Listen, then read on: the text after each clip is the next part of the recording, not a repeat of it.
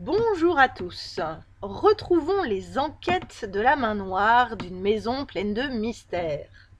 Dans l'épisode 7, il s'agit d'une surprise derrière la vitre. Êtes-vous prêts? Ourson noir chez le Loir.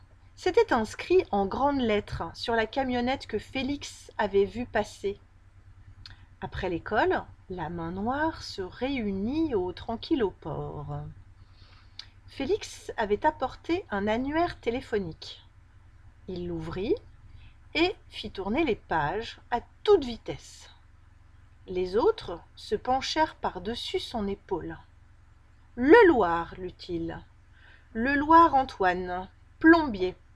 Le Loir Émilie, sage-femme. Le Loir Maxime, expert comptable. Le Loir Nathalie, artiste peintre. Voilà notre homme s'écria Émile tout à coup. Regardez Le Loir Xavier, spécialisé en cigares pour connaisseurs. 14 rue de la Belette. Rue de la Belette, dit Salim. Mais c'est à l'autre bout de la ville. Allons-y tout de suite, décréta Félix. On n'a pas de temps à. Euh, et un instant, l'arrêta Adèle. Qu'est-ce qu'on irait faire là-bas? Mais relever des traces suspectes, répliqua Félix avec entrain. Mais des traces de quoi? Rétorqua Adèle d'un air sceptique. Monsieur X achète ses cigares chez le Loir. Et alors? Il en a bien le droit. Poursuivons plutôt la piste des timbres. Elle me paraît bien plus suspecte. Et s'il y avait un lien entre les timbres et les cigares, insista Félix.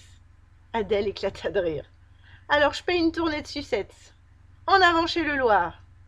Une demi-heure plus tard, la main noire étudiait la vitrine du marchand de tabac. Des cigares, il y en avait une quantité faramineuse, de toutes les tailles et pour tous les goûts. Soudain, Adèle sursauta. D'accord pour les sucettes, chuchota-t-elle. Vous avez vu le timbre? Vous avez bien écouté l'histoire Alors regardez attentivement l'image jointe et tentez de répondre à la question suivante. De quel timbre s'agit-il? Vous avez la réponse? Envoyez-la à Madame Vincent par pronote. Et un dernier défi. M'avez-vous reconnu? Qui vous raconte cette histoire?